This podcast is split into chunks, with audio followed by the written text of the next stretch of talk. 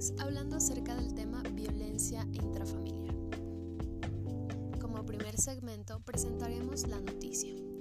Se sabe que muchas familias en la actualidad viven esta problemática día a día. Muchas de las veces es extrema ya que los niños ven el abuso intrafamiliar en sus padres, generando consigo traumas psicológicos, familiares y rupturas en el hogar.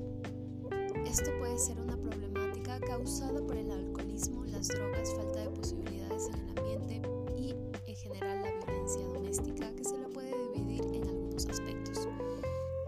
Todo abuso implica abuso de poder y desequilibrio emocional. Por lo general, ejerce el más fuerte hacia el más débil en un, en un hogar. Las causas más fuertes del maltrato pueden ser causas anormales como psicológicas, falta de autoestima, rencor, en el pasado. Vale decir que no todos los núcleos familiares presentan esta problemática, son casos esenciales y son casos puntuales que se puede visualizar en la sociedad. Sin embargo, este tema ha sido tan común que ya las personas no le dan la misma importancia que deberían darle. Los niños están expuestos siempre a violencia intrafamiliar y tienden a ser en el futuro agresivos visualizan en sus casas suelen ser antisociales y no escuchan a sus mayores, haciendo lo que les dé la gana, lo que les plazca, tanto en su entorno como en sus escuelas. Hay que mencionar que las actitudes pueden llegar a destruir la infancia de los niños en los hogares por este tipo de falencias. Como siguiente segmento presentaremos la crónica. El cambio empieza desde el hogar. Si los padres no hacen nada por cambiar actitudes peligrosas de los niños, toman un ejemplo positivo esto no va a cambiar solo. Los padres son los mentores y las personas que guían a los niños para ser una mejor persona. Si es que esto no ocurre, los niños tienden a ser indefensos mental y desequilibradamente. Toman actitudes del agresor, que en este caso podría ser su padre. A medida que van creciendo es inevitable tomar esta actitud que van viendo al crecer. Cambian el patrón y eso está en voluntad de ellos. Existe un testimonio, rápidamente mencionamos, que un niño llamado Marco vivía su infancia muy mal. Siempre llegaba a su casa y veía a su madre golpeada con un nuevo moretón cada día. Su padre la golpeaba y la violentaba siempre por una mínima situación, estaba bien hecha, no estaba caliente o porque simplemente tuvo un día pesado en el trabajo.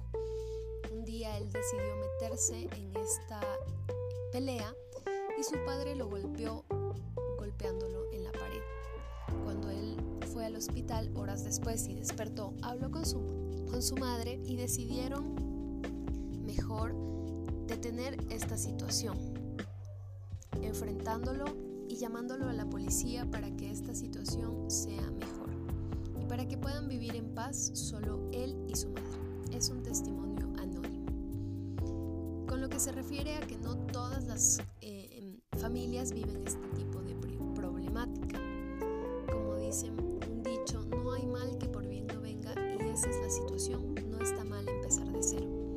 Y de igual manera, se puede decir que estos malos tratos o impulsos por parte de otras personas, nadie está obligado a tener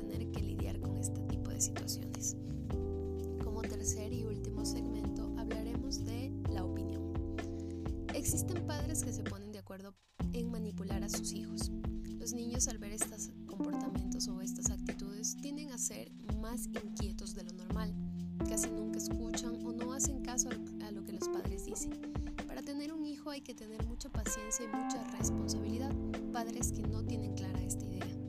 De esta forma se puede mencionar que los violentan de manera muy agresiva y los niños simplemente toman una actitud diferente niños cuando son o sufren de violencia intrafamiliar, violencia doméstica en sus hogares, tienden a tener señales como por ejemplo el enojo, el miedo, el temor a acercarse a otras personas o lesiones inexplicables.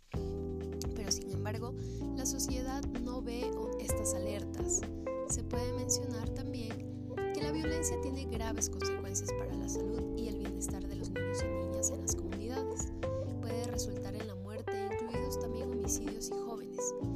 La violencia también se ha relacionado con una serie de problemas de salud física, sexual, reproductiva, mental, incluyendo también el deterioro del desarrollo social, emocional, cognitivo, lesiones, problemas de salud a lo largo de sus vidas, así como una adopción de conductas de alto riesgo como fumar, alcohol, drogas, sexo sin protección.